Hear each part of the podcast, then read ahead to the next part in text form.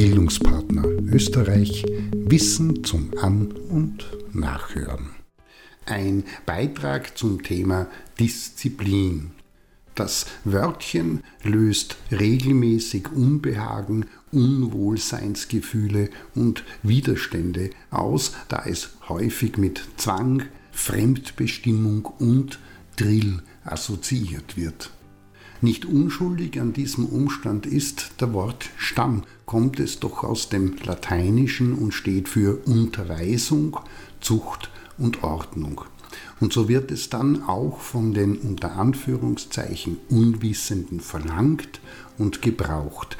Jetzt muss man aber wissen, dass Unterweisung Hinweise, Anleitung und Erläuterungen bekommen meint, Zucht für Pflege und Begleitung steht und mit Ordnung der Gegenpol von chaotisch und unstrukturiert gemeint ist.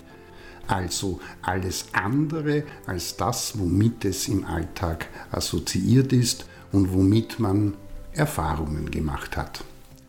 Wenn also jemand Disziplin fordert, dann meint sie, er oder divers wenn der Begriff bekannt ist, genau das und nicht die bloße Ein- oder Unterordnung beziehungsweise so etwas wie bedingungslose Anpassung. Das ist die eine Seite.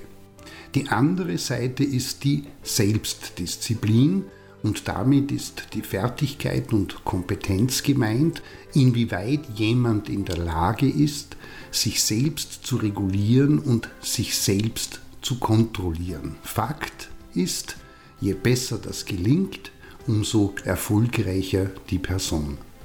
In diesem Sinne ist Selbstdisziplin eine der wichtigsten Kernkompetenzen für persönliche Entwicklung und Erfolg. Die wenigsten wissen, dass Disziplin für ein gutes Lebensgefühl und Erfolg wichtiger ist als beispielsweise die Intelligenz. Schon 2005 kamen Angela Duckworth und Martin Seligmann von der Universität von Pennsylvania bei der Untersuchung von Jugendlichen zwischen 13 und 14 Jahren zum Ergebnis, dass Menschen, die aus sich heraus gut in der Lage sind, sich an Vorgaben, Regeln und Anweisungen zu halten, sie zu befolgen, ihr Verhalten entsprechend dahingehend anzupassen und impulsive Reaktionen und Widerstände unterdrücken können, wesentlich bessere Lern- und Entwicklungsergebnisse erzielen wie solche, die das nicht können oder wollen.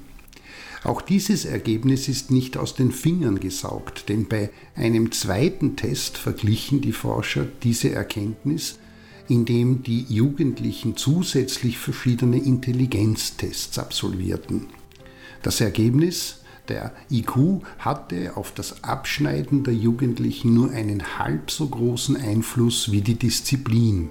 Mehr noch, bei Tests mit Studierenden zeigte sich, jene, die bereit waren, auf kurzfristige Freuden zu verzichten und sich stattdessen für längerfristige Ziele beispielsweise einen Semesterabschluss entschieden und daran diszipliniert gearbeitet haben, erreichten ihre Lernziele binnen jedes Semesters. Nicht so die intelligenteren, also die mit einem höheren IQ, aber weniger disziplinierten. Sie fielen signifikant häufiger durch. Im Grunde bedeutet also, wenn man es sich genau anschaut, Disziplin bzw. Selbstdisziplin nichts anderes als die Beherrschung des eigenen Willens und Wollens, der Bereitschaft, sich unterstützen und begleiten zu lassen, eine gewisse soziale und leistungsmäßige Anpassungsfähigkeit erbringen zu wollen, die Kompetenz zur Ordnung und Kontrolle über sich selbst und sein Denken, Wahrnehmen, Fühlen und Handeln. Heißt, Ziele und Aufgaben können noch so gut definiert sein und man kann sich tief und intensiv mit Motivation beschäftigen, hilft alles nichts, wenn letztlich die eigene Disziplin nicht ausreicht, das Ganze anzupacken und Schritt für Schritt umzusetzen. Daher heißt es in einem alten Sprichwort auch, den Anfang machen Wunsch und Idee, das Ende erreicht die Disziplin. In diesem Sinne, wenn Disziplin gefordert wird, geht es genau darum. Dazu gibt es auch eine gute Nachricht. Disziplin ist nicht angeboren und man hat sie oder nicht. Nein, sie beruht allein auf Willenskraft und die lässt sich recht gut trainieren. Damit das aber geht, braucht es zuvor eine wichtige Selbsterkenntnis, nämlich, dass jeder Mensch in ihrem und seinem Rahmen über die Möglichkeit verfügt, sich selbst zu ändern.